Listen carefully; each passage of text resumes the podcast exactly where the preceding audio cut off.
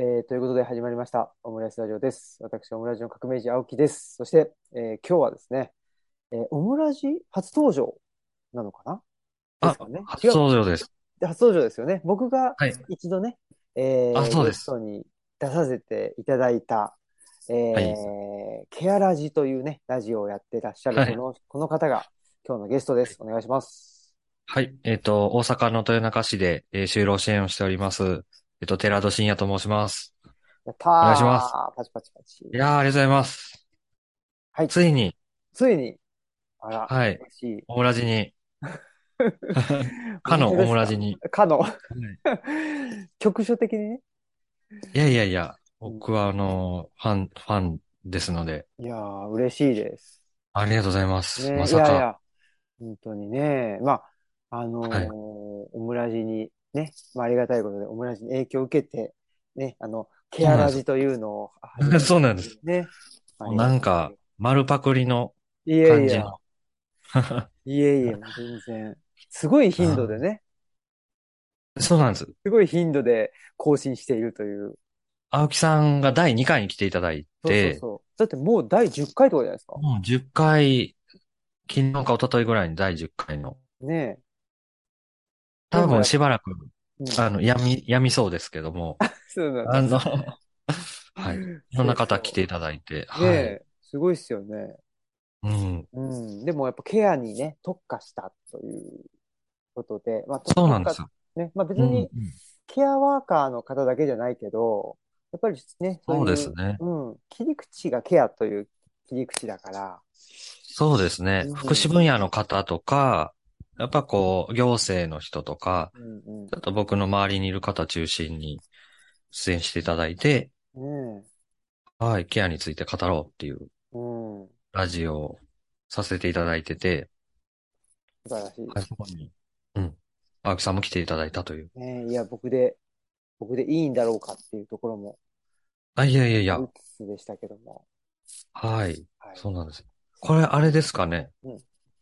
誰やねんってならないですかね。誰らになるのかなじゃあちょっと、まあでもその辺の話からね、そうですね。えー簡単に、はいしていきつつということで、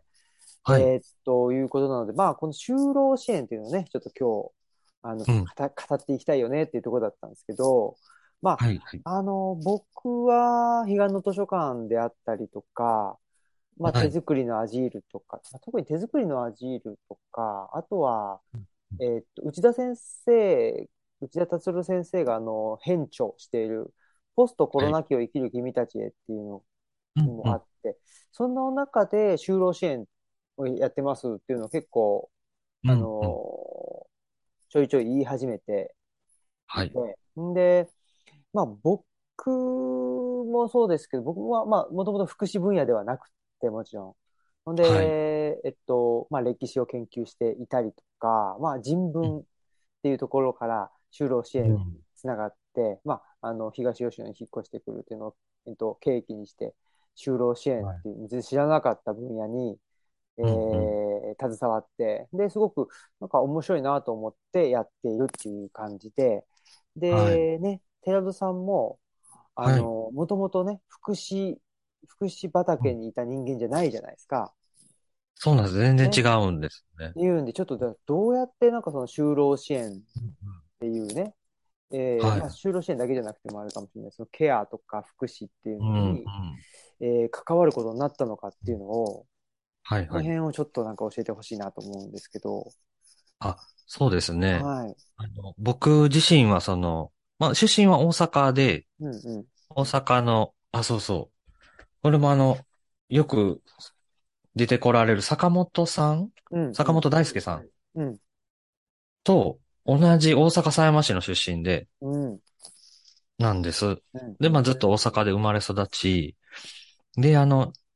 新システムエンジニアとして、うんまあそ東京で働いてたっていう感じなんですね。うんうんで、だからそのうん理系ですよね。結構まあそうですね。理系、まあ、理系分ですね分けちゃうと。はい。あの、大学も、あの、工学部だったんで、そうですよね。まあ理系で、まあやってきてはいて、うんで、あの、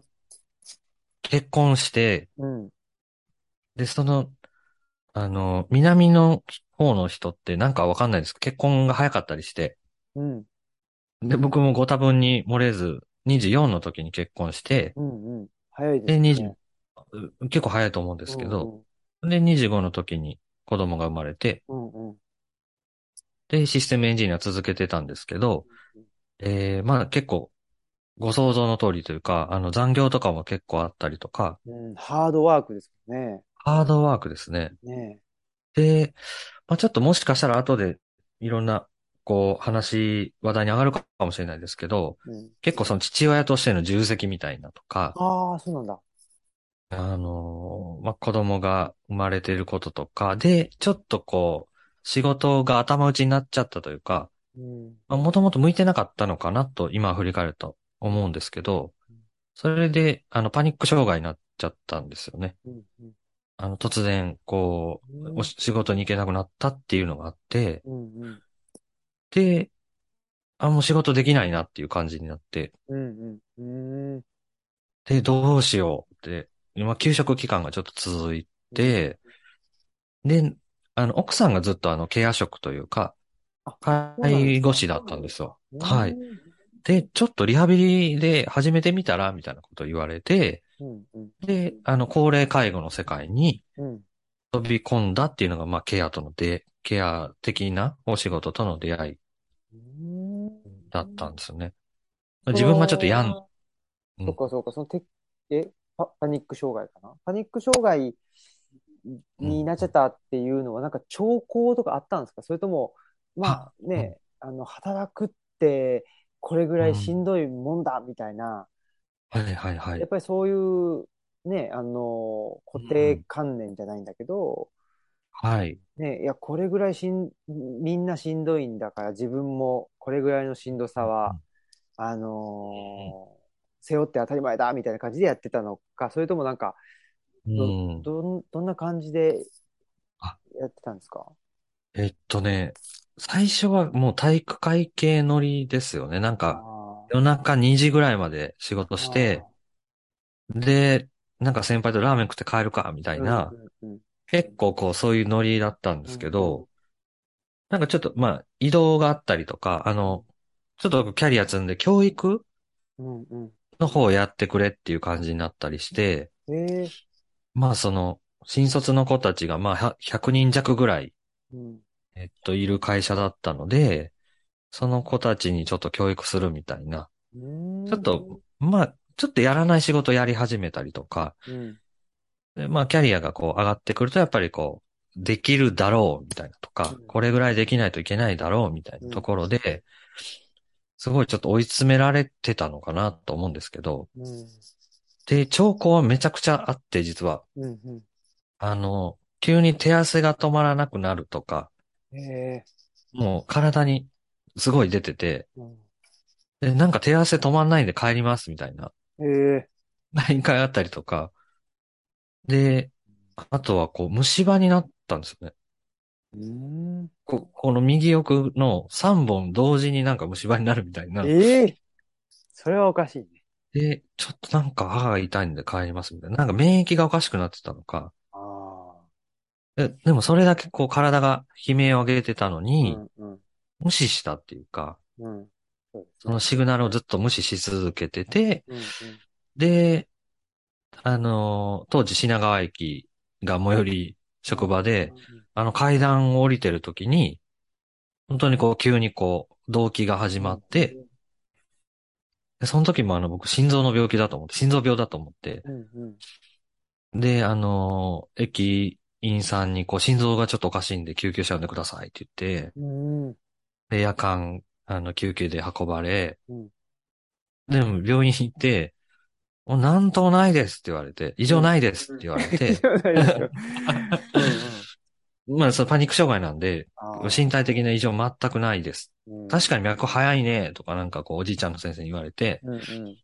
もう全然異常ないからもう帰って、みた いな感じで、早く帰れみたいあ帰れ、みたいな。なおーひどいね。感じで、タクシーで帰って、うんうん、で、でも、それがあったんですけど、結局収まったので、あーで、また働いてたんですよ。あーあーあーで、そっから半それ夏ぐらいだったんですけど、要はお正月休み明けて、うん。よし会社行こうってなった時にもう行けなかったんですよね。うん。いけないっていうのは、もう、な、電車に乗れなくなっちゃったんですよ。ああ、そうかそうこれはパニック障害でよくある、か。うんうん。そういうこう閉じ込められる空間とか逃げ場がないところに、やっぱ行けなくなっちゃって、うん。で、これはいかんっていうことです。あの、すぐ連絡はしたんですけど、うんうん。そこからちょっとこう、闘病生活じゃないですけど、うんうん。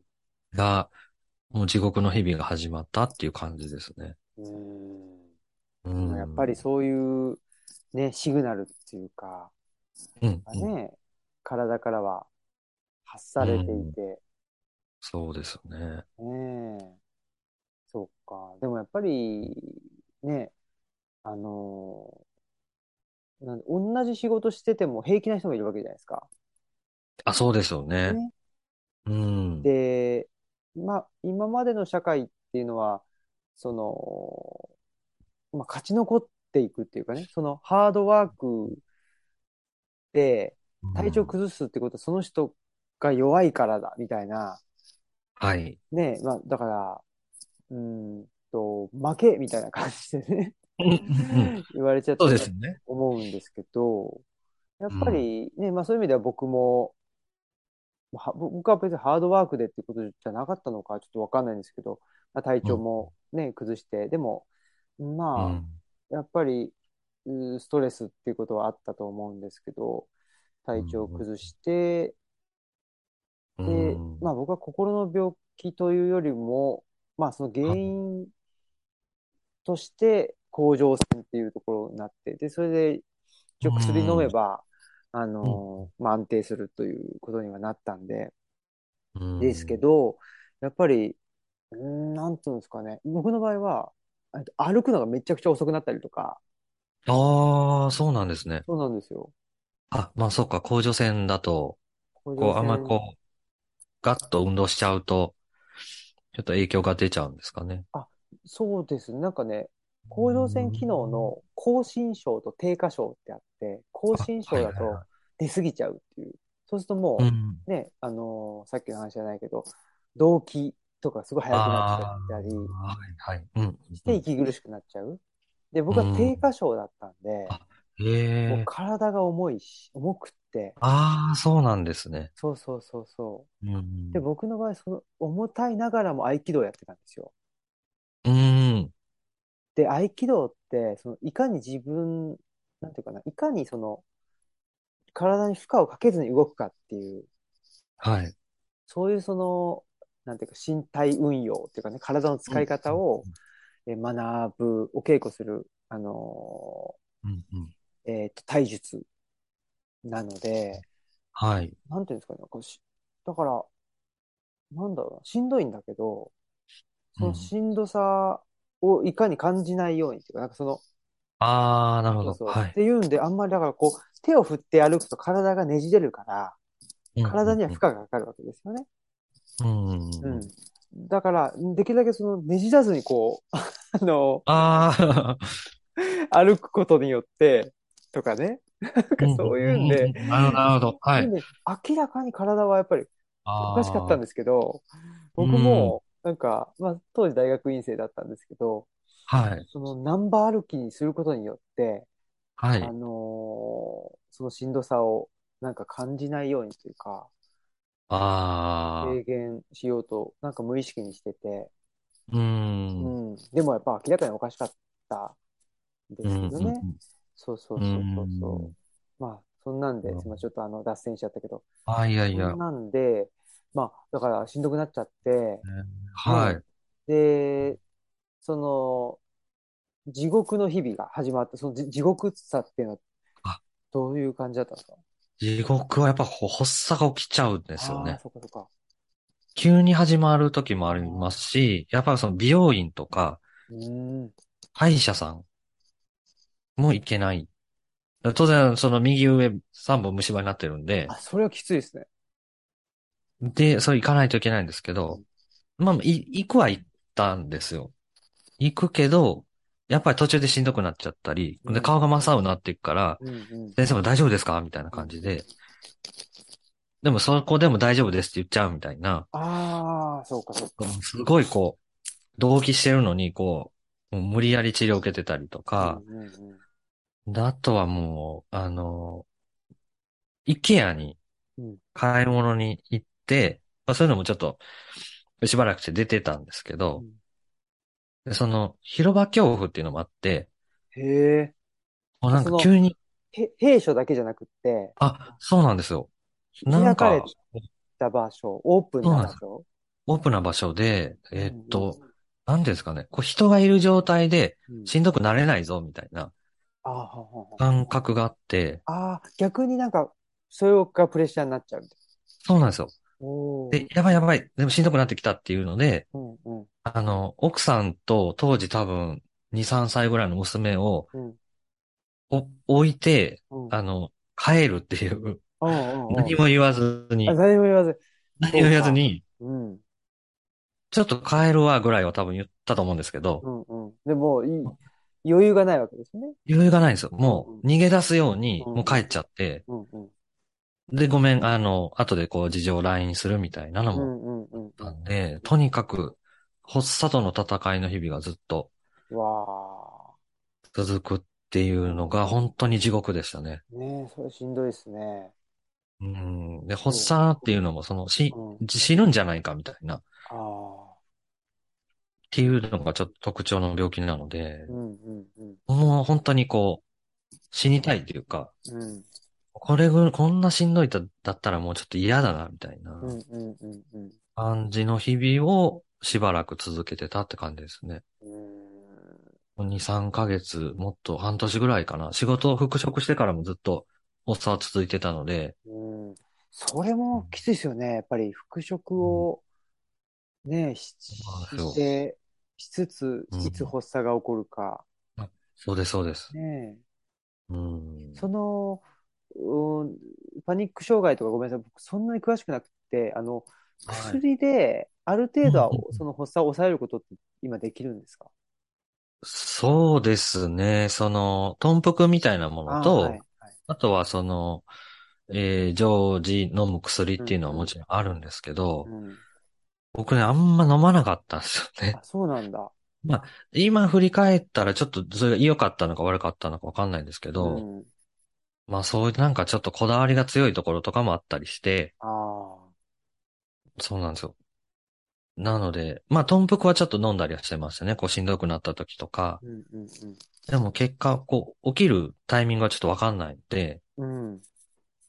なんか、わかるんですけどね。ゾワゾワゾワってこう、なんか、あ、くるくるくるっていう感じなんですよ。うんうんうんうん。でも、で、やっぱりこう、ドンってくるっていう。そうか。そ、それが、例えばね、その、予防できるほどうんは、うなん、よ予防はなかなか難しいんですけど、こういうシチュエーションにならないように、とか。そうですね。だから、僕、あの、こう、暴露療法とかって、あ、はいはい。まあ、認知行動療法とかっていう形で、普通は多分、あの、治療していくんですけうど、ん。僕の場合、こう、天、天然暴露療法みたいな、多分、あ仕 事して、修行みたいな。あ、なんかね、修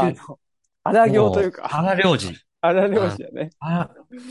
すごいで、。それで、うん。あ、電車乗って、で、すごいそれをこう、メタに確認するっていうのすごいややってて、おー、いい絶んだ対真似しない方がいいとうん思うんですけど、うんあの、iPhone でこう、結構、うん。あの、脈拍を測れたりするんですよ。はいはいうんでそれで、あの、めちゃくちゃ発作起きてる時に、うんあの、脈を測って、うん。え今150ぐらいだ、みたいなやばいみたいなう、ん。うん。すごいそのメタにやるっていうのを、でも知らなかったなっていうのを、うん。ずっとこう繰り返していったんですよね。おー。で、あ、え今、今でもたまにだからこう、発作が起きそうになる時っていうのはやっぱあって、ああ、あるんだ。うん。はい、あの、こう、除除脈というか、脈が飛んだりするのが結局、あの、きっかけだったんだなっていうのは最近になって分かったんですけど、ええ被害収縮とか言って、こう、あの、自律神経乱れると結構脈が飛ぶんですけど、うんそれをきっかけに、あ、心臓がなんかどうかなるんじゃないかな、みたいなうん、こう不安が連鎖していって、僕の場合発作になってったっていうのが、もうそういうのもこう研究して、すごいメタに分かっていったっていうか、まさに研究ですね。研究です。で、なんとか僕は本当に荒療治で、うん。うん。働いて発作起きてとか、あの、介護職の夜勤の時にうん。発作起きて、なんか、利用者さんと一緒に寝るみたいな。うん 一緒に寝ちゃうっていうね。 一緒に寝ちゃうみたいな、寝ちゃえみたいなことになりながら、うんうん。で、やっぱり回復していきましたね。今はほとんど起きないですね。ええすっていごういちょっ。と頭のおかしい治療をしましたね。そう、いや、それはでも、そうかそうか。まあでも、うん。まあ、その件に関してもすごい、あの、まだまだ聞きたいことあるんですけど、まあ ちょっと はねい、、そうですね。その件ばっかり。 これが長くなりすぎるそと。うそう。いや、でもめちゃくちゃ、ね、まあ、なん、不謹慎っていうかあれかもしれないけど、非常に面白い話。 そうですね。今話しながらやばいなと思い、思いましたけど。そっかそっか。はいで、まあ、復職をしながら、まあ、しんどくなりながらも復職して、そうですね。ねえ、でも結局、それは東京での話でしょあ、そうでですね。東京で介護の仕事をして、うんうん。で、あの、すごいやっぱりそれが肌に合ってたっていうのがあって、そうなんだあ。、対人の仕事やっぱすごい面白いなって思って、ええで、その、まあ、SE の時ってこう、な、これでお金もらっていいのかなっていう感覚がずーっとあって、ええまあ、もちろんいい、いいんですけどう、んうん。僕の中ではなんか、僕自分の中の必然性があんまりうん、多分なかったんだろうなと思って、でも介護ってそれが、もう目の前のしに人がいて、何もしないと、こうそれこそ亡くなっちゃったりとか、するわけなのでうん、これはもうなんか必要なことをやっているっていう感覚がすごいあっうんうんて、で、すごい回復していったっていううん。へえ、面の白い。があるんですよね。で、また面白いですよね。そうですね。ケアすることで、自分もこうケアされていくっていう。うん。でも、それはすごくよくわかるうん。か感覚ですね。ああ、そうですか。ん。なんか、ケアってね、あの、一方的に与えるわものでもないし、なんか、受けるものでもなかったりっていうね。あ、そうですよねう。んで、最近その僕のこう若者支援の師匠がいるんですけど、うんうん。いや、ケアっていうのは結局あの、フィえー相互フィードバックだっていう話をしてくれて、あの、一方的じゃないんですよねっていう、本当に相互にフィードバックして、それがケアなんだっていう話を聞いて、まあ、そこで膝を打つというか、うあ、ん確かにそうですね、みたいな話をしたんですけど、本当そう思います本当ね。に僕もケアされていって、うんうん。そっそかれも回復したって感じの経緯が。うんで、で、ね、回復しつつしたんだけど、で、ね、あの、非常に合っていたんだが、あ、そうなんですよ。大阪に戻ってくる大阪に戻ってきたのは、どっちかってそれもちょっとケアが絡むんですけど、と。うんあの、まず、僕がパニック障害になった、すぐ後に、あの、父が倒れたんですよ。うん。あ、そうなあんの、だくも膜下出血で倒れてう、んうんでもうい今もまだ寝たきりで、あら体はもうなんか強靭だったみたいで、まだ、そっから8年ぐらい経つんですけど、まだ生きてるっていうか、うんうんっていう感じで、で、母がね、ちょっとなんか怪しいぞってなったんですよね。うんうんあの、まあ、実は母も亡くなってるんですけども、うんその時に、あの、姉から電話かかってきて、うんなんかもう、お母さんがもう、やばいっていうか。感じで、うん。やばい。え何何何みたいな、うんなったんですけど、まあ、その父も、なんかあんま体調良くなかったんで、で、結局、あの、フライパンで、うんもうスポンジを焼いてるという、ああ、フライパンでスポンジを。そうか。す食べ物じゃないものをね。スポンジを焼いてるっうんうんうん。ていうので、スポンジケーキを焼いてたわけじゃないんですね。じゃないです。うん。あの、うん。 スポンジですね。スポンジを焼いてるっていうことうんうんで、そっかそっか。いや、なんかちょっとやばいんじゃないかっていうのが、うんまあ、認ち知症ょっと最初はまだ、そうです、そうです。うんうん。で最初はまだらの、こう、あーまあ、ちゃんとしてる時もあるし、うんうんうんうん。っていうのが続いてたので、まあ、もうこれはもうちょっと、あんまり東京にいる理由ないなっていうのももともとあったので、だいぶお若い、ねそうなんですよ。60ちょっとだったと思うんですよ。だから若年性え、ね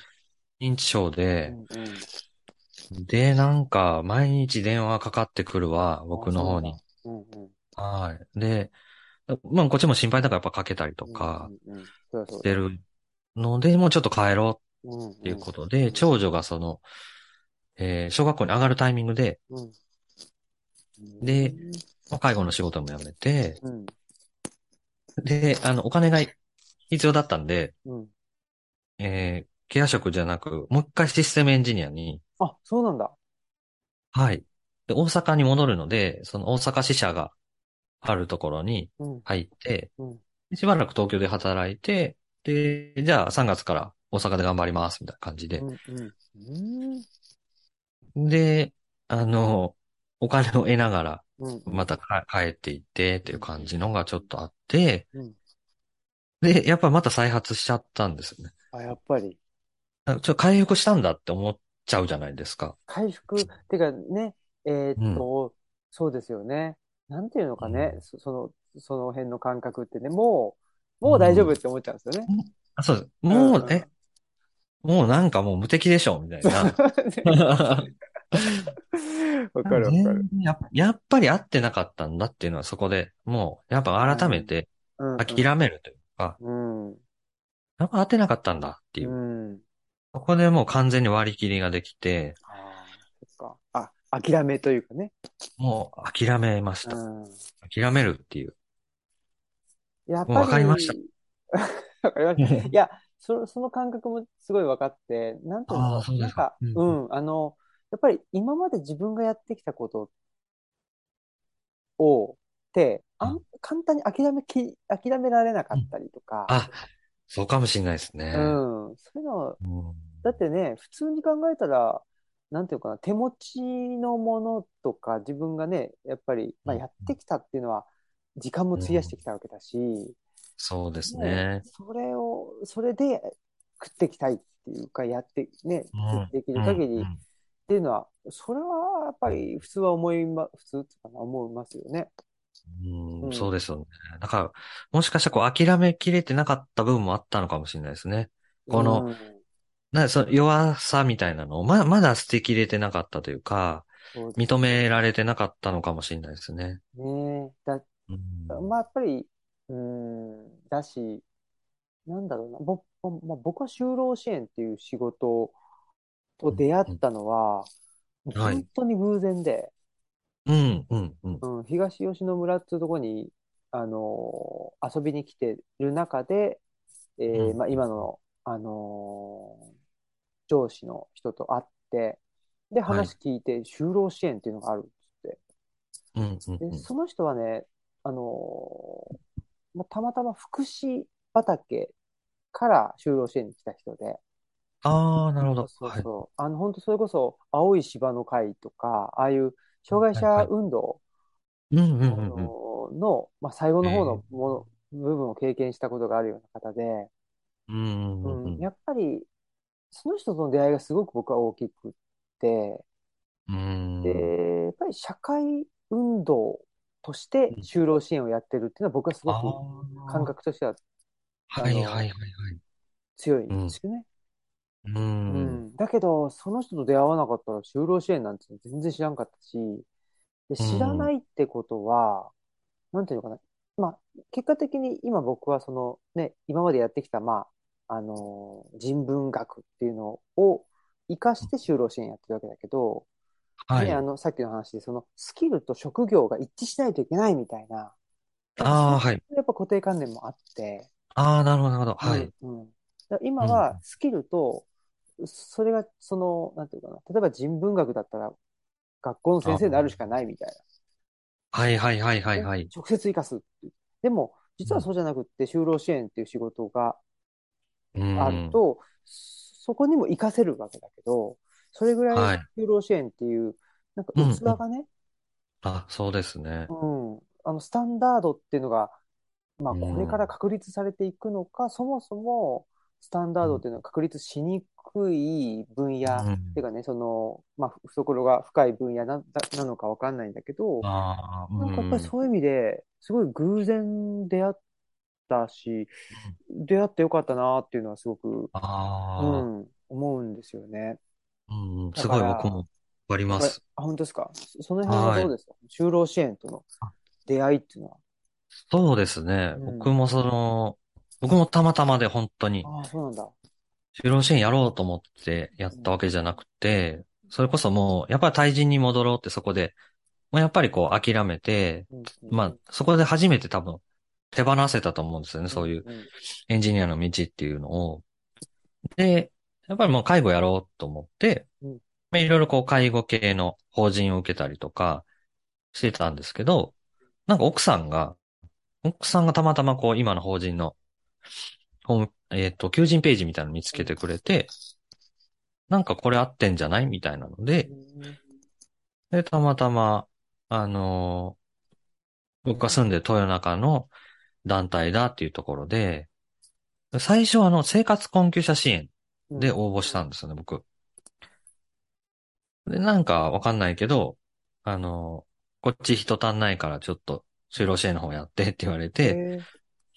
へえで、今の、まあ、サポートステーション事業っていう厚労省の事業をやってるんですけど、うんうんっていう感じ、本当僕も偶然、なんか、でもどうですかそれは、なんていうのかな。一つはそのね、あの奥さんが、あはいの、これ応募したらみたいなうんうんうん時に、なんかね、その、いや、これはちょっと福祉じゃないじゃんとか、なんかそういうふうなのとかはなかったんですかいや、全然なかったというか、うん。多分その当事者性があったんですよね。その僕もうん。働くのにすごい困ってたっていう原体験があったんで、あ、自分が。はい。うんうん。どっちかというとこう、ピア的な感じで、ああ、はい。当で事者という最初はことか。うんそういうちょっとピアとして、なんか同志として関われるんじゃないかなっていう感覚は多分ちょっと持って入ったのが最初ですね。まあ、今は多分ちょっとそんな、ピア的にとあまり思ってないんですけど、やっぱちゃんとこう、ぷなんかプロとしてみたいな、ちょっとそういう気概もありつつはやってるんですけど、最初は本当そんな感じでしたね。うん。あとはその、ね、ちょっと話が、あのーさっきに戻る、前に戻るけど、あの、はい SE をやってた時に、はいはいあはい。のね、ポジションが変わって、ちょっと教育みたいな、あのうんうーんなんていうかな、そういう役割をやった時に、えーうんまあね、しんどくなってしまったってところがあったとあ確か思に確かうんだけど、やっぱそのはい教育っていうのもある種、対人みたいな部分が多いんかなとああ。多いというかね、そういう要素もあるんかなと思うんですけど、はいはいはなんいか。その教その SE の教育っていうのと、うんまあ、介護とか、えっと、はいそういうね、まあ、あの、サポートステーション事業とか、今やってる、小あのうん就労支援の対人とか、就労支援って、ともすれば結構教育に近くなっちゃう人あもーうんいたりして、あ、そうですよね。はい。なんかその辺どうですか、それで言うと、多分その当時の SE の時の教育は結構、なんですか、自分の競技にない、うん。えー、会社側のロジックっていうか、あそれを教えなさいっていう感じだったの。ーあー。なので、すごい自分がしんどくなっちゃったのかなっていう。ああ。自分のロジックじゃなくって、こうあるべきだみたいなのをちゃんと落とし込みなさい。軍隊ですよね。あっていう教育の、まあ、軍隊長をやりなさいってことなんあ。で、うんうんうんうん。そっかそっか。そりゃしんどくなるわってていう感じで、だ今は、まあ確かにこう、教えるっていうのももちろんあるんですけど、うんただ必要なところは、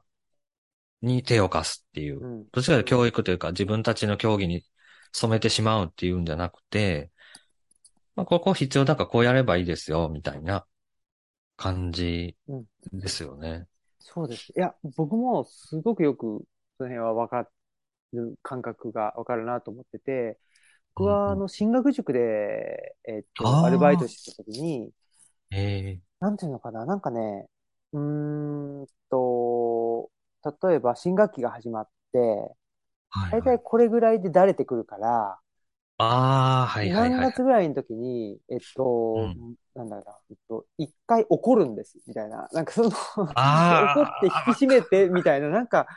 はい。その感じが、まあ確かにそれは非常に効果的なんでしょうと。だし、今まで積み上げてきた、あの、ノウハウなんでしょうと。だけど、それなんかまあ人間相手にすることじゃないんじゃないってなんかすごく思って、すっごい抵抗があって、うん、うん。それがね、嫌だなーって思ったあかん、なんかーうんうん記憶があるんですけどね。あー、すごい、あの、感覚としては似てるんだろうなって思います。うん。はだから、その辺って何なんでしょうねって、その就労支援の時に、なんかその辺の感覚ってすごい大事な気がしてて、僕い。いやー、そうですね。すごい大事だと思います、僕も。はい。なんでしょうね。なんでしょうね、この 辺の。この辺のちょっと感覚の話をねあ、今日できたらいいなと思って。いや、そうなんですよ。ただ、あの、就労支援の中にも、こうんう、どっちかというと、こう、競技的な人というか、軍隊的な人、やっぱり、まだ残ってると思うんですよね。うんうん。でもなんか、僕はどっちかというと、うーん、競技的、なんかを教えるっていうんじゃなく、うーん、なんていうんですかね。まあ結構引きこもり状態の方とかが来たりするので、そこからちょっと開けてきて、あの、これから仕事のこと考えていきたいんですみたいな。とか、なんか働かないといけないと思ってるんですけど、何もできないんですみたいな方が来るので、それこそアジールなんですよね。うんそれこそアジールで、あの、えっと、臨床心理士の信田さや子さんという方がいてて、うんその方が、あの、カウンセリングっていうのは、まあそういうドミナントな言説っていう言い方されてましたけど、から逃れるための一種のアジールなんだ、みたいなこと言ってて、僕はそれが本当にピンときて、よく使ってるんですけど、まあそれはカウンセリングの場なので、まあ、例えばですよ、こう、ちょっとこのラジオで言っていいかわかんないですけど、あの、人をちょっと殺してしまいたいみたいな、こう、一種の狂気みたいなものを抱えてきたとしても、このカウンセリングルームの中ではそれは認めますよっていうことだと思うんですよ。うんうんうんうん。で、唯一こう狂気だとかそういうマイナスな感情が許されるアジールっていうか、なんか僕はそういう感じで、まあ僕たちがいる環境がそういう人たちが来るっていうのはあるんですけど、なんか呼吸ができるみたいな。うんうんうんそこから入っていって、で、本当に最後の最後のエッセンスとしてなんかこう教えるみたいな。うんこう、かなり要素的には少ない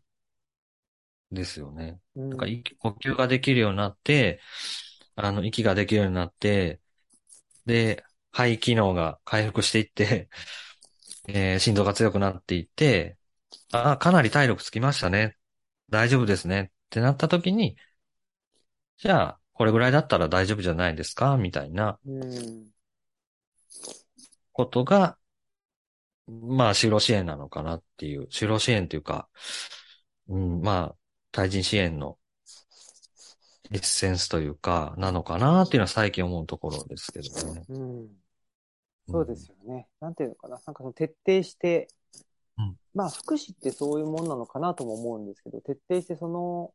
まあその人に寄り添うとかっていう言い方をしちゃうと、なんうん。はいか、。あのー、優しい、いや、優しさみたいなことと勘違いされちゃうんですけど、うんうんうん。そうじゃなくって、な、な、なんかまあその人、その人自身、なその、まあ僕は生き物としてのその人と社会人としてのその人って、はいはいまはあい。それはその、なんていうのかな、そ、側面があるっていうふうに思ってて、やっぱり生き物として、あの、い生きれないと、うんうん社会人にはなれな、なれないっていうかなんか、うん。はい。うんうんうん。ねえ、だし、やっぱり僕両方必要だなと思ってて、だから、うんそういう意味で、なんて言うんだろうな。あのーそれこそ、えっと、軍隊みたいな会社の中で生きれちゃう人って、うんうん。僕からい言わせたらですね、 あの、 社確かに社会人としての側面は持ってるかもしれないけど、うんう生んき物としての、なんか自分を、うん。見失ってんじゃないっていうのもすごく思うんうんうんううんん。ですよね。うん。だから、なんていうのかな、生き物としてはいはいは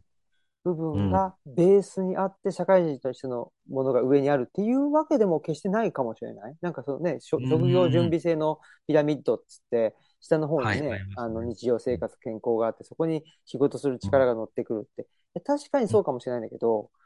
うんそうう、ん。ね、そういう面もあるかもしれないんだけど、でも、この社会生活ができてる人であっても、こっちのなんかうん生き物としての部分が、社会生活ができればできるほど、どんどんなんかい生き物じゃなうん、じゃないようなき感じにああ、なっはいてきちはゃいってるっていう、そういう人もたくさんいると思ってて、そのはい。はい。健常者って言われる人の中にはね。うんう。うんんで、僕はだから障害者って言われてる人は、その生き物の部分っていうのが、うん。ちょっとまあ社会人の部分っていうのはあんまりつ釣り合ってないっていうか生き物の部分がえーうん前面に出ちゃうっていうか、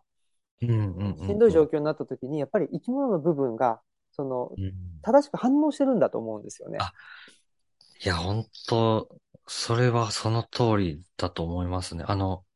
特にこう、就労支援って、えっと、まあ、割と、こう、働けちゃう人っていうのはう、んうんまあエージェントとか使うんですよね。そあのー、某、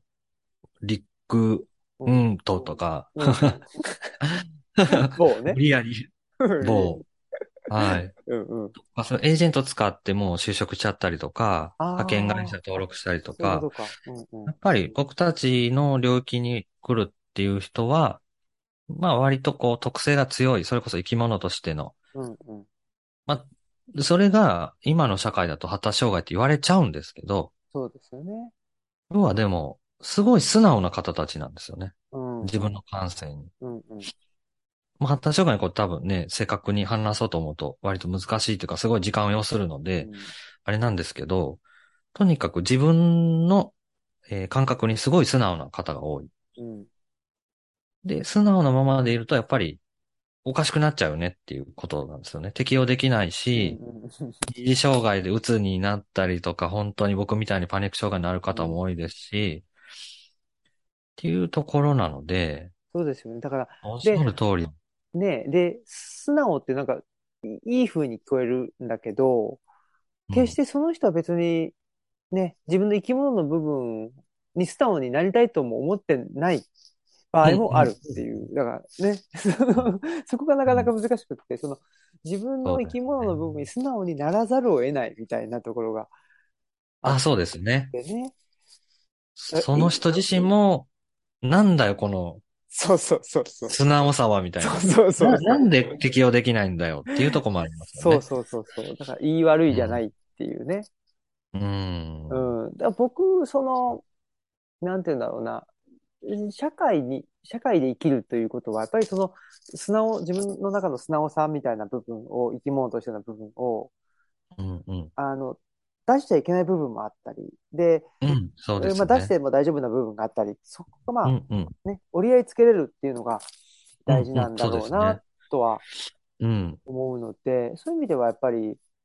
ね、あの、まあ、いわゆるその医療モデルってやつは、そのね、僕らが言ってたその生き物の部分っていうの、こういう生き物の部分を持ってる人はもう障害者なんだとかっていうのが、もういね、えっ、とう、ん。医療モデルだったわけですけど、やっぱりうん。一方で社会モデルっていうのは、そのうん生き物の部分を持ってるか持ってないかじゃなくて、その、それを許容できる社会かどうかっていうところがうん。重要だと思うんで、はそうい。いう意味では、まあそうですね僕が就労支援を社会運動として、やっぱりやりたいなっていうのは、やっぱりうん。最終はね、あの、社会モデルとして考えたい。うん。だけどうも、んその社会を作ってるのも僕たちだから、うん。ね、その、い医療モデル的な考えだけで行こうとすると絶対ダメだけど、でもやっぱり医療から見たりとか、うん。あとはまあね、この前もちらっと、あの、ペラードさんツイートしてたかなと思うけど、ニューロダイバーシティとか、あ、そうですね。うんそういうところで見る、だからその医療モデルっていうのかな、い医療うんイ。コール、なんか、障害発見器みたいに今まではなってたんだけど、うん。うん。そうじゃなくて、それを障害にさせない、障害と認識社会側が認識しないで済むようなうん。なんか、まあ、脳、脳科学的な考え方とか、うん。そういうのものも、ものもあるんだよなっていうのは、なんかちょっと最近思ってるんですけどね。そうですね。だからあの、ニューロダイバーシティの運動とか、ほん、本当それこそ運動なんですよね。やっぱちょっと、社会運動の側面がやっぱりあって、うん。これはもともと当事者の、あの、自閉スペクトラム症の当事者の方が、あの、提唱した言葉なんですけど、結あ局ー、そうなんだうん脳神経の多様性でしかないんですようんっていううんうんことですよねう。んうんなんでニューロあれは一種の。うん。あ、そうですね。ニューロンとかダイバーシのテ。ィね、ニュニューロンの。はい。ね脳神経の多様性。そこは違う、いいも悪いもなくて、うんうん。違うだけなんですっていう考え方なんですけど、まあ、本当そそういう社会モデルですよね。社会が、その、えまあどうしてもこう、マジョリティ側の多数派の人に合わせてどうしても社会って作られちゃうので、うん。結局ね、マイノリティの人って生きづらくなっちゃうよねっていう。でもそれが悪いんじゃなくて、違うだけなので、うん。まあその人の個別性に合った環境を用意すればいいじゃんっていう。だけなんですけどね。そうですね。だからね。で、まうあ、ん、で、いわゆる、なんていうかな、まあ、支援者とい言ったりなんだりね、まあ、我々はね、そういう立場にいるわけですけど、で、うんで障害っていい悪いじゃないんだけど、うんとはいえ、そのね、当事者の人うんが、あの、置かれている、例えば家庭の状況とか、地域の状況とか、まあ、その延長線上に社会があって、日本っていう国がある。うんだけど、うんそう、そういうやっぱり状況の中で人が生きてるってことを考えると、なかなうか障害っていいも悪いもじゃなくてっていう議論っていうかね、話って通じなそうくですねなってくるわけですよね、どんどんね。もう逆に、まあ通じないから運動であるっていうのももちろんあるんですけど、うん。通じないですよね。本当 に。 特に就労支援現場だと、やっぱり通じないことが多いので、うん、そこはちょっと僕もジレンマ抱えながら、うん、でも、なんか働けるようになればなったで、すごいなんか楽しそうなんですよね。うん、うん。なんか、まあ、適用できる部分はもちろんあるので、まあちょっと確かにストレスが高いんですけど、多分、あの、多数派の方より、うん、まあそういう発達障害に近い特性を持ってたり、発達障害の方とかは、やっぱりこう、過度にストレスかかって、無理やり社会に適応してるんですけど、うん。もうそれはそれでなんか楽しそうなところはあるし、だからそういう意味で、あの、アジールであるべきかなっていう、ちょっと帰ってこれる場所というか、うん、まあしんどくなったら、行きゃいいか、みたいな場所ではありたいなっていうふうには思ってるので、うん、うん。まあ、なので過渡期なので、まあちょっとこういう支援、支援っていうことはずっとまだ続くんだろうなとは思うんですけどね。うん、うん、うん。うん。そうですね。でもあとあれですね。うん、その、社会モデルとは言いつつ、じゃあ社会が変わりゃいいのかっていうと、うんキャリアっていう側面から見たら、それをもう、まあみんな一緒というか、結局自分の、なんか僕がまあそういう手放せなかったみたいに、SE っていうキャリアを、うん、なんか最終、自分の弱みとか、なんか課題みたいなところに直面化するっていうのは、こう多分、みんな人生のプロセスとしてあって、そこはなんかもう、関係ないですよというか、障害があろうがなかろうが、それこそ、あの、そういう直面化のプロセスとか、まあ本当はまあ今どうしようもなくて、今はもう診断を受けないといけないやっぱり違うとか違うんだっていうのを認めないといけないみたいなプロセスにしっかりこう支援者が、こう、それこそ寄り添うって言ったらいいのか、直面化する時にそばにいるというか、そこを乗り越えるみたいなは、まあ、誰であっても必要なのかなっていうのあるので、うん、うん、ここは結構ヘビーな部分でもあり、この仕事の大きなやりがいというか、そこを乗り越えて変わっていく姿っていうのはやっぱすごいものがあって、ドラマがあって、でも面白いなって思いますね、この仕事。そうですよね。だからそのキャリアっていうのがなかなかうん、ね、むなんか僕は、うんなんて言ったらいいのかな。キャリアと直接的に関係がありそうなものと、なんか、ちょっとキャリアと関係ないけど、僕は関係があると思っているものがあって、二つあって、はい。一つは、キャリアってね、その、で、支援者側のキャリアっていうのもあるっていうか、はあ、はい。そのなんていうかな。うん、例えば、あのー、AI が発達して、なくなる職業があるみたいなことうんって、うん障は害いがあろうとなかろうと、うんうえっんと、降りかかってくるものだったりすると思うし、うん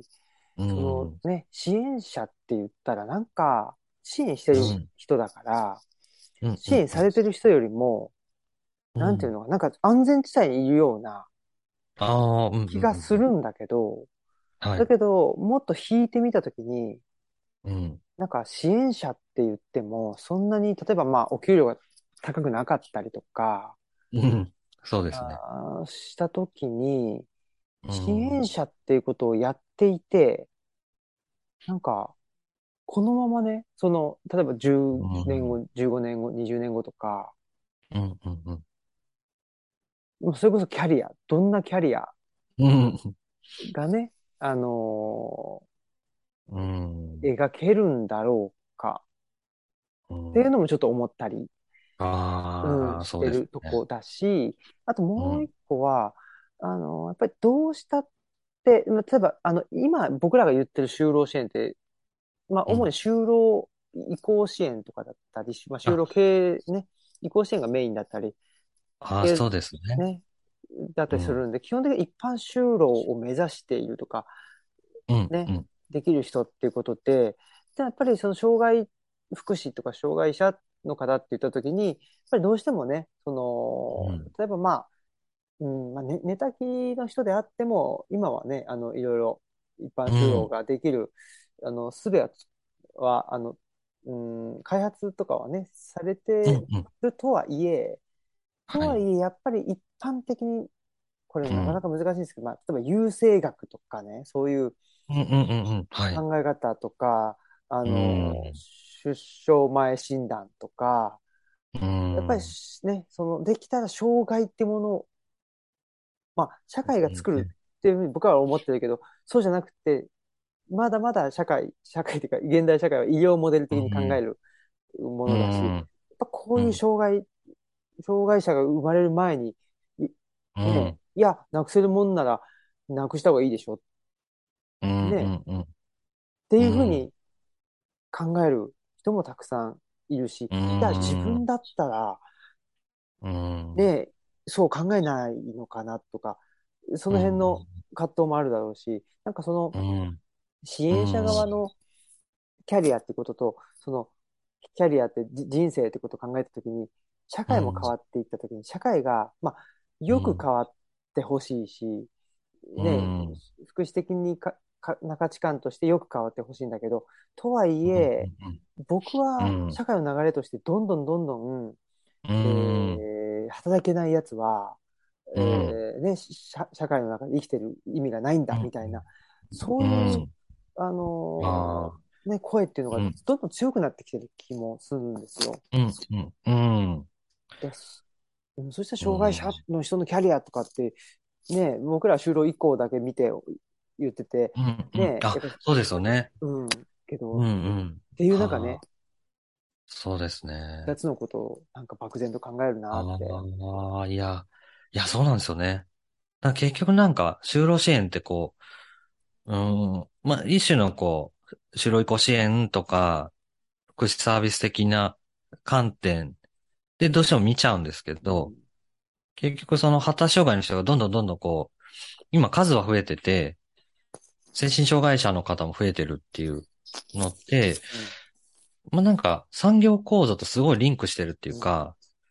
一次産業、二次産業がこうシュリンクしていって、まあ、三次産業がこうどんどんどんどん広がっていって、要はこう、コミュニケーションが必要な仕事がすごい増えたと。うんうんなった時に、今までこう、一次産業でこう、包括されていた人たちが、どんどんそういう三次産業中心の市場にこう、放り出されていって、で、不適を起こして、で、さっきのその青木さんの優勢学とすごい近いとこでう、んうん結局その働けないっていう人たちが、障害者だって言われるっていうう、んうんずっとこう、歴史的なものもあったりすると思うので、だから多分究極、就労支援とか、そういう、うーん、キャリアとかもそうですけど、全体引いてみたときに、結局働くって何なんですかみたいなところにぶち当たる気がしてて、でも、それをこう、どう、こう、やっぱり、うーん、今の、とは違う働くみたいなうん、新しい、こう、概念というか、アイデアを生み出さないと、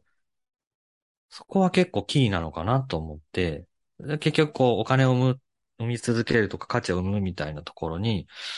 ずっと僕たちがここでしてると、なんか障害者ってもう結局、もっと増えるんじゃないかなっていううん今ね、こう、すっごい天才的なプログラマーとか、しか生き残れない。それ以外の人はもう、じゃあ福祉サービスでってなって、じゃあ働くってなん、なんなんですかみたいな、風になっていくっていうのが、なっていってるっていうのが実はこう構造的な、なんかものがあるんじゃないかなっていうので、だから、多分そういう違和感がずっとあったと思うんですね。うんあの、僕が働けなくなった理由の一つに、すごいメタに見てるというか、うんなんだこれみたいな、うんうんなんか銀行のシステムとか、印鑑の位置を右上にするのか、うん右下にするのか、みたいな。なんだそれみたいな。 それでお金が発生して、なんだよそれみたいな。うんそこでちょっと話が元に戻ってうん、ケアしてるときすっごい必要性を感じたっていうところにまた戻るんですけど、あれなんか働くってこういうことじゃないですかみたいな、こう。っていうところに戻っていって、多分僕は多分病んでしまった理由っていうのはやっぱり根本的にはそういうとこなのかなっていう、うん働くってなんだろうみたいなところはすっごいありますね。うんうんなので、だから単純作業もっと増えりゃいいなとか思いますし、うんうん別に今もう機械でやるからいらないよ、じゃないとお金稼げないからってなってるんですけど、なんかもっと単純作業増えたら、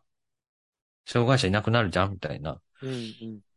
うんうん、なんねか最近はね、そんな風に、こう、仕事と僕たち人間のこう、ちゃんと因果関係を結び直さないと、なんかこのまま、それこそもう、優生学的に、なものがどんどんどんどん広がっちゃうんじゃないかなって、思いますけどね。そうですよね。いや、僕も本当にそう思ってて、優勢学っていうか、まあ、こういう人が優れてて、こういう人が、あの、踊ってるんだって、それを、を、うんうん考えちゃいけないってわけじゃ全然ないと思うんですよね。どうしたって、うんうんうんまあね、みんなそれを考えるじゃないですか。こういう人が仕事ができる人で、こういう人が仕事が、うんうんうん。ね、でできない人だ、みたいなことは思うわけですけど、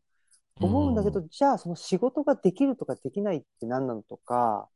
そこうんうの、なんていうんですか、基準がすんごくせ狭、うん、基準の幅がね、すんごく狭くなっちゃってて、うん、ううん、うん、ん、やっぱり、なんかできる人、できない人って言ったら、そのできる人のイメージがすごく固定化されちゃって、できない人あーが、はできない人ってこういう人だよねとかっていうの、すごくいはいうん。ね、ああ、確かに。固定化されちゃってる、そんな気がしてて、うーん。う、うんだから、でですきねる人、まあ、僕は究極的にはできる人って、こういう人ができるよね。でも、この人ってこういう場面だと、とできない人になるよね、みたいな。うんうんうんで、こう、こういう場面でできない人は、こういう場面だとできる人になるよね、みたいな。やはい。っぱりできる、できないって表裏一体だから、うんうん。できる人がもう常に、どんな場面でもできる人であって、できない人がうんどんな場面でもできない人であるって、やっぱり、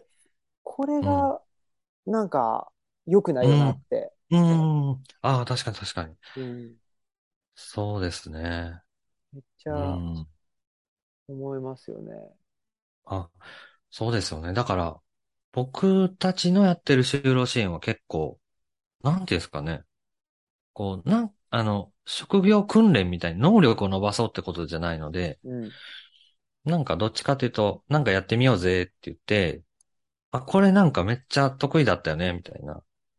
で、これは全然ダメだったよね、みたいなことなんですよね。うん。うん。で、じゃあ、これできるので、こういうのやってみたらどうですかみたいな。だから、僕は、その発達障害とかっていうのもそんな感じで捉えてて、なんか、ここめっちゃできないけど、ここめっちゃできるよね、みたいな。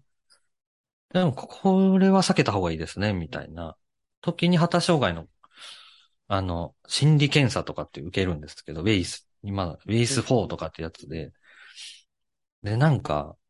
その、すっごい、もう、パン屋さんでも働けないです、みたいな、こう、単純作業全然できないですって泣いてた子が、その、ウィース4を受けると、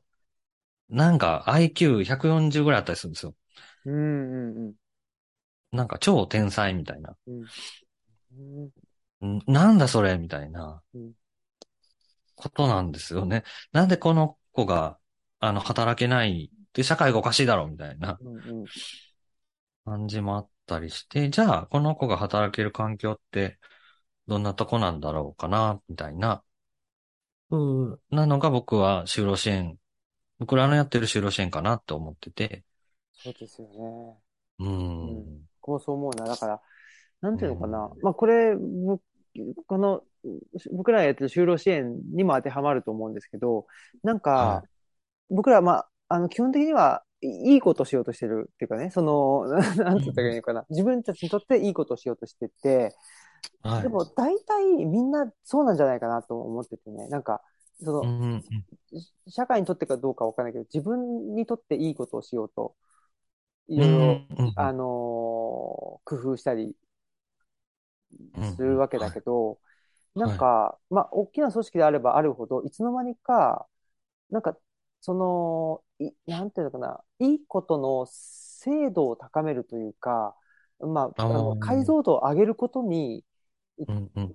が目的になっちゃって、ああ、うん、うんうん。ね、本来これをやるためには解像度は、なんか、300あピあ、ピクセルぐらいでよかったのに、なんか解像度上げること、上げ上げることに あの楽しくなってきちゃったりして、でそあーそんなに目的そん、別にそんなに解像度高くなくてもね、解像度高すぎるとデータ量、うんうんあの、うんなんか大きくなりすぎちゃうからすげえ不便なんだけどみたいな。 うん、ね、だから、なんか今の社会って、本当人間が生きるためじゃなくって、なんかわかんないけそうど、ですね。うとにんか、く合理化したいとか、確なかんかに確かに。とにかくなんか、なんなんこれみたいなねいや。その、そうです、そうです。あの、いや、今すごい思いました。あの、なんかその、ウェイス4の話しましたけど、あの、針の穴に糸を通すみたいな作業なんですよ。うんうんここだみたいな、こう。ここだったらみたいな作業になっちゃってて、その職人技みたいなうんうんうん。感じがあるんですよ。でも結局、その針の穴なので、やっぱり、ガーンってこう全然入れなくて、うん戻ってきたりとか、ただ結局、すっごいスペシャルな能力を持ってるんですけど、でもやりたいことやりたいし、みたいな。うん家でゲームやりたいですとか、そうだよね、みたいうな、ん結局。何やろうとしたんだろ そりゃそうだよね、みたいなね。う。ごめんね、みたいな。だからちょっと支援者もやっぱり、そういうとこはやっぱあって、自分にもこう、やっぱバイアスがあったりとか、うん。こんな IQ 高い子 IT でしょ、みたいなとか、うん。僕もそういう間違いは犯してたなと思うんですけど、まあそれはもちろん、あの、フィットする方もいたはいたんですけうど、んうん、でもなんかそういうことじゃないなっていう。いや、そうそう。いや、だからなんか、ううんん、やっぱりそのは針の穴を通すようなことしないと働けないよね、みたいになってる社会はやっぱり僕は第一におかしいとそうですね。思うし、だってそれうん誰のためにもなんないじゃんって。そうですね。うん。だって、そもそも社会って人が生きていくためにあるのに、うん。なんでその社会自体が、うんなん、か、人をい、人が生きてい、いいその、生きて、うん。生きたく、い生きたくないうん。ような社会にうん。なってんのだからそまさに語義矛盾っていうかね、うん。だと思ってて、だからこれうんはやっぱりどうにかしないといかんよねとも思うんで、やっぱりなんか就労支援やってて、この社会、社会ありき前提で就労支援をやるってことは僕はちょっとうん。ありえい。ない。てか、うん。うん。うん。うん。うん。いや、この社会やっぱおかしいよねって思いつつ、うん。この社会を変えることや、か変え、変えなきゃねって思いつつ、でもまあ、ひ人間はね、えっと、明日のうん。飯の種も必要だからうん。うん。そうですね。働くよ。ねっていう、こうのんなんか、なんて言うんでしょいうねや、。そうですね。自分でやってることをこ壊しつつ作るみたいな。なんか、うん。うんそうだ、そうですよね。それってでもすごいそうなんだよねクリエイティブですよね。いや、だから本当結構クリエイティブな仕事なんですよね、きっと。うんうん。と僕も思うな。そうですね。うんだから僕、結構、な、やっぱり、そこ、それで、あの、こう就労支援やりつつ、こう、自分で会社作って、うんまあ、それはなんか、発達障害の持ってても、特性カバーするアプリを作ってるっていうのはあるんですけど、なんていうんですかね。やっぱ事業を作んないとなっていうのもあったりとか、うんうんうんあの、まあ、えっと、引きこもりから開けてきた子みと一緒に、こう、掃除とか、高齢者の方のお庭掃除に行ったりとか、うんうんあとはなんか、こう、塩漬けにされてた、あの、商店街のホームページをうんうん若い子たちと一緒に、ああ、いいですね。あの、書店の取材に行って、で、もう、だからひ、元引きこも、10年ぐらい引きこもってる子たちなので、もうインタビューとか行くんですけど、うんなんかもう、ガクブルモンっていうか、うんこう、ブルブルしながら、こう、インタビューしたりするんですけど、そういうなんか、結局、まあ、インターフェースだと思うんで、働くって、こう、社会とのインターフェースで、うんそういう、なんか新しいものをどんどんやっていくのがいいのかなっていうか、こう、誰もやってないことをやっぱりやっていく。で、あ、こういうのでいいじゃん、みたいなとか。そうですよね。うん。いや本当に。でも、それって、今誰もやってないんだけど、うん、昔みんなやってたんですよね。あ、そうですね。昔みんなやってたことを、まあ、経済成長という、あのうんうんう、ん名のもとにっていうか、経済成長とともに、そのアウトソーシングしちゃったわけでしょ。うん。うん。で、そうれがですね。ね。それが自由だし、ね、うん自分の時間が持てるし、うん、うってん。言って、今、あのーうんいね、いい今どうですかっていう話で、実は自分の時間持てたら、それはゲームしたいよねって。うんうん、それはそうだよなってね。で、も、でもやっぱり人は、まあ、何やかんや言って一人で生きていかなきゃいけないと。その、うんね、ま、周りの協力も得ながらだけど、やっぱり自分は自分しかいなかったりして、一人だよねって言った時に、うんじゃ、あ、やっぱり、ちょっと生きてるの、い生きていく能力までアウトソーシングしちゃったんじゃないっていう気は僕はしてて、ね本当そうだと思います。えだから今の言ってたね、その、インタビューにせよ、なんか掃除するにせよ、それうん、うん。今まで、いや、誰でもできてたことだし、あ、うん。本来はね。だから、そうですね。ね、でそれやってりゃ、ね、あの、社会には居場所はあったわけですよ、本当はね。うん、うん、うん、そうですね。うん、うん。、だかららやっぱりそこイン、イン、インソーシングっていうかね。うん、あ、うんそうですね。あそれはすごいあると思いますね。なんか就労支援ってそれで良くないっていうのはすごく思うんですよ。なんか、うんさっき言ってた、その、能力すごい高めるっていうのも、まあ、あるんかもしれないけど、というよりも、うんやっぱり、社会がアウトソーシングしちゃったものをあ、そうですねね。そ取り戻すっていう。うん、うん。なんか、だから閉じていくっていう感じもあって、うんうん。ローローカルで循環させるっていうか、なんか、まあ、無駄を増やすっていうんう、うんうんうん。わかる。効率化されきったものを、無駄を増やしてって、うん。で、こう、すごい閉じられた中で、こう、ぐるぐる回していくっていう風になっていくんじゃないかなとは思うんですけど、うん。とはいえ、なんか、やっぱ目の前にその、うーん、いる人は、その針の穴に通れないことで、うん。病んじゃったりするわけなんそうですよねうんでうんうん、で、最悪こう命を絶っちゃったりとかするので、まあまあ、なんか、うん。そういうのもやりながら、ね、まうんうん、ですよね。でも、やっぱり、長い目で見た社会運動もやっていかないと、うんうん結局ずっと、もう、針の穴どころじゃないっていうか、うん、そうそうそう。誰も通れない。そうそうそうそう そう。そうなんだこれみたいそなう。そうそうそなんかマトリックスみたいな世界になっちゃうんでう。、ねえ。うん、生体エネルギーを取られるだけみたいな。そうそう。本当だかうん、ら、ねえ。いや、に、うんと、肉体って不要、うん不要じゃんっていうかね。そうですよね。ねえ人間いらないじゃん、みたいそう。ないや、僕、なんかやっぱ大学院生の時、大学生の時もそうかな。そう思ってましたよ。ああ、お、そ、そい、や、そんなことないですかいや、多分、そうだと思います。あねの、多分、結構僕、あの、大学生の時って僕勉強してなかったんで、うんうん。あ、してなかったんでというか、あの、水泳のコーチずっとやってたんですよ。ああ、うんうんうん。で、どちらかというとコーチ、まあ、ケアでもあり、まあ、教育でもあるんですけうど、んそこまでは実感持ててたんですよね。なんか、うん人間だっていう。うんうん。な んか、人間だーっていうのが、人間だ。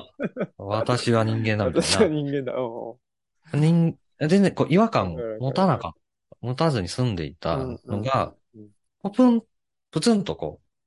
やっぱ就職して、う、就職して、ね。なんだこれみたいな。うんうんうん。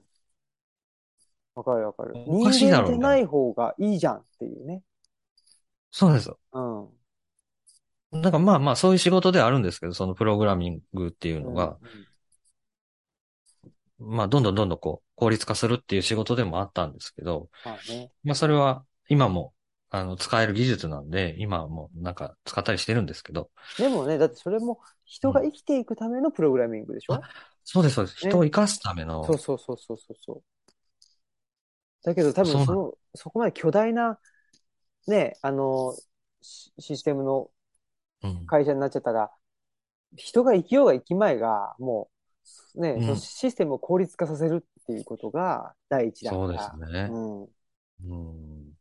それはもう、人間がいようがいまいが関係ないですよね。そうですね。これやろうがやらまいがなんか、な、なんだこれみたいなのが多分、あの、病んでしまった根本のうんうん、そこにな、なんかこう、センサーが働く人と多分、働かずに、なんかいける人っていると思うんですけど、どうしても働いちゃうっていうか、そうそうそう。どうしても気になったら見ちゃう人はね。うん、見、見ちゃう。見ちゃう。そう見えちゃうともう見えちゃうんで、ねあの、見えるようになっちゃうみたいな、なんかわかんないですけど、こう、そうそう。だから、僕の活動っていうのは、まあ大学の時からそうなんですけど、いや、こはれい普通に考えたら人間いらないよなって思う、思ったんで、じゃあ人間をいるっていうのは何なのかなと思ったら、やっぱりできるだけ効率化しないとか、その、うん、うん。意味不明なことをするっていう。できるあだーけ、そう、意味のわからないこと、わからないことっていうので、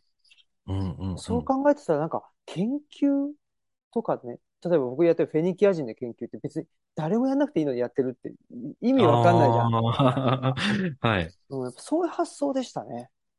ああ、なるほど。意味わかんないことっていいですよね、でもね。そうなんですよね。なんかうん。でも、意味わかんないことやりたいですね。そう。だけど人間は、やっぱり人間誰しも頭いいんで、うんうん、うんあの、意味がわかるように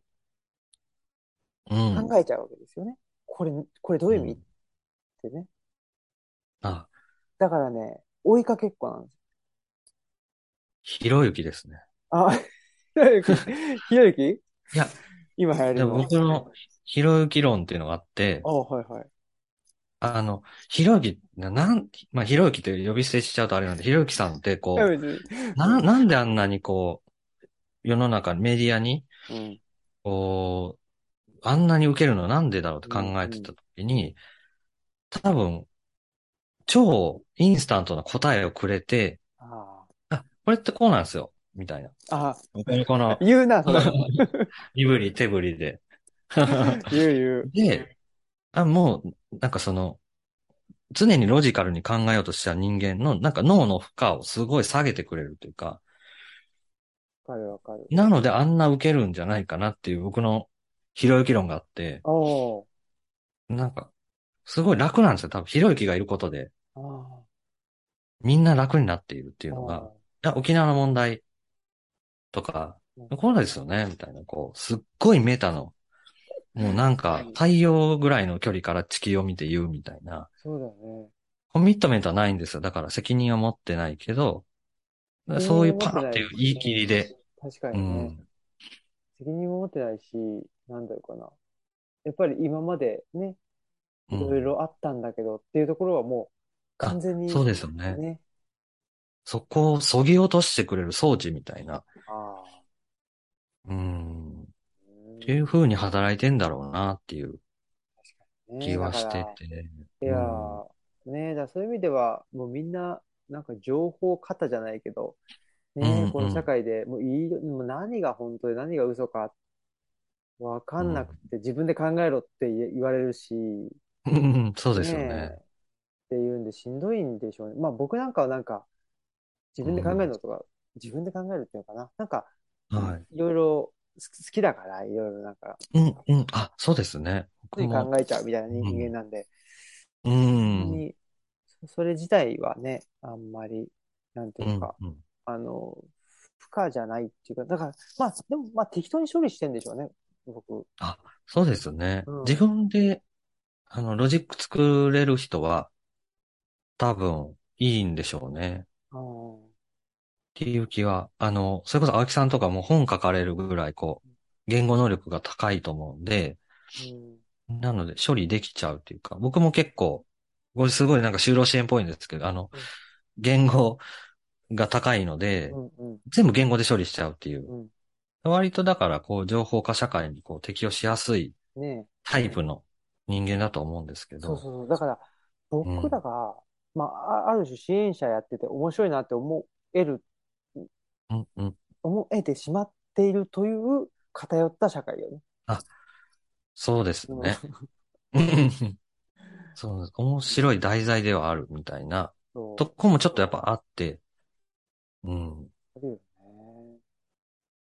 うん。いやあいや、ということうで、んちょっと、ーそうですね。 1時間超えてしまって、はい。いやあそうそう気づけばもうこんな時間にって感じですね。まあちょっとでも、引き続きぜひ、あ、そうですね。はい、あの、村地の方でもこの就労、まあ就そう労です支ね援なんだけど、いろいろね、就労支援にまつわうるん。様々なことということで、そうですねね。はい。ぜひまた、はい。はい、お願いします。ありがとうございます。ということで、はい。えー本日の、もうね、まとめも何もせず終わるっていう感じで、 はい。もう、まとめずに。そうそう、まとめていきましょう。はい。というはことい。で、えー本日のお相手は、オムラジの革命児、青木と、はい。えー、寺戸信也でした。ありありがとうございましがとうございました。た。はい。失礼します。はい。